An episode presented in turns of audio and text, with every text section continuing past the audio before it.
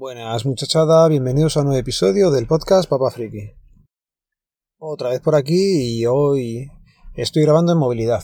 Además está lloviendo bastante, no creo que los coches se metan mucho en la grabación, pero puede que el ruido de la lluvia cayendo contra el coche pues sí se cuele algo, así que intentaré quitarlo luego en postproducción. Nada, eh, se está pasando la semana muy rápido y con bastante jaleo, ya sabéis que o estoy trabajando o estoy haciendo de taxista, así que las horas para grabar está siendo complicadete. Pero bueno, así que voy a aprovechar ahora y os cuento.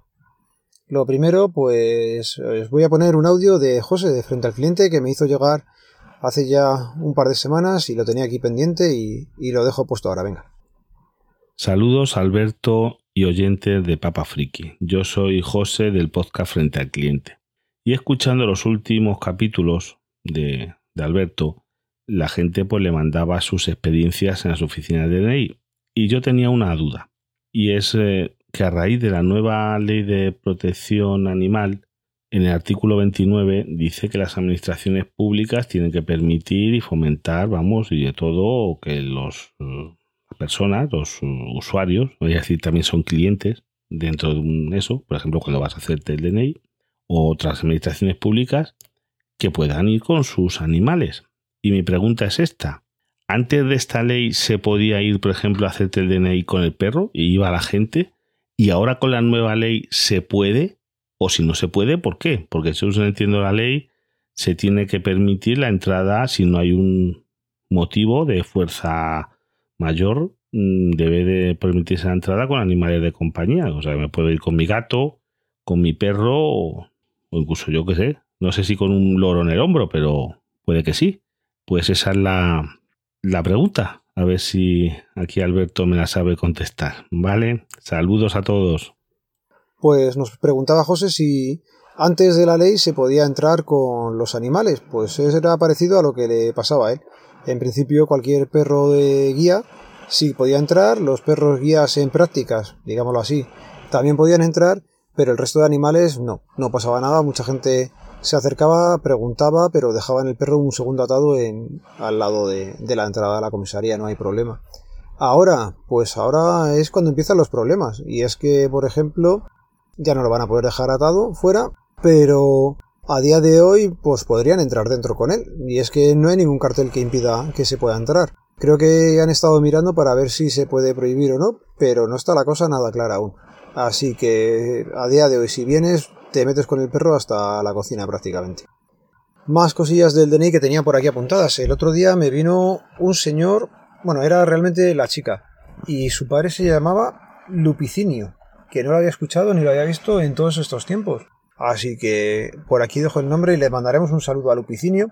Si conocéis a alguno, pues no, no, decirme cómo le llaman, porque no creo que le llamen Lupicinio. Será Lupi o no sé cómo le llamarán a esa persona.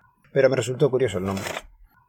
Venga, y por aquí tengo también una anécdota apuntada de estas que te generan un poquito de, de cabreo. Este se podía mandar a casi a, a cabreados podcast. Y es que viene una familia, era una familia numerosa con sus cuatro hijos creo que tenían, total que traían seis citas para hacer pasaportes. Eh, está bien, vale, pues tiene seis citas y el problema venía porque habían cogido citas a diferentes horas. Creo que lo hemos comentado alguna vez. Si tú tienes la cita, por ejemplo, a las 10 de la mañana, a las 11, a las 12 y a la 1 y a las 2, leñe, pues no vengas a las 2 pretendiendo que te hagamos 5 citas. ¿Por qué? Porque materialmente es imposible que a las 2 y media, que es cuando cerremos, te hayamos podido atender junto con la gente que hay. Has dejado hueco a todas las horas en punto anteriores, que ha faltado una persona, y vienes ahora al final pretendiendo que se haga todo.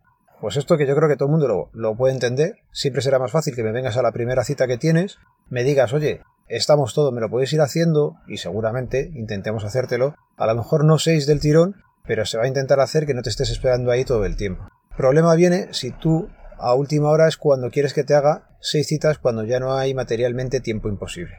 Eso suele pasar. ¿Qué le pasó a esta familia? Pues eso mismo.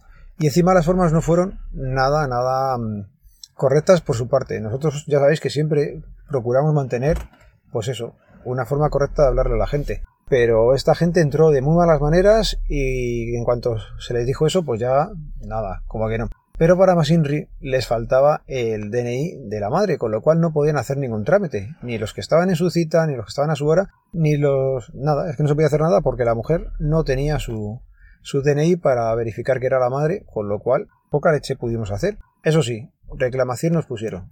Pues nada, hijo, si quieres poner la reclamación, ponla, pero que no tiene sentido. Si te has venido a la oficina de, de, expedición de los documentos, si en el documento que tienes que expedir de la madre, que es primordial para hacérselo a los bebés o a los niños, y vienes fuera de la hora, pues es que no hay tu tía.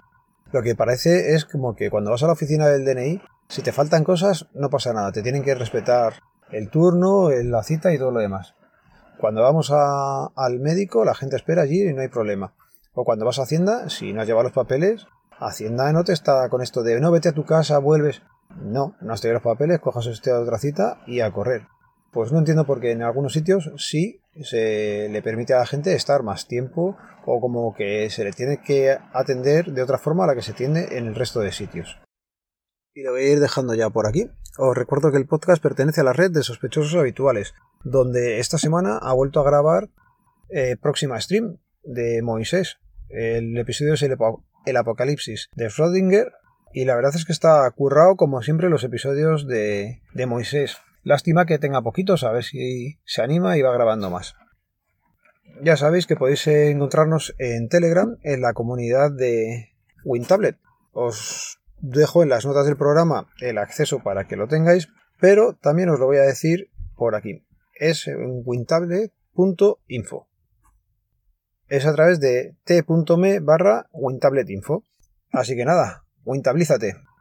Ya sabéis cómo termina esto. Un saludo, nos vemos, nos leemos, nos escuchamos. Adiós.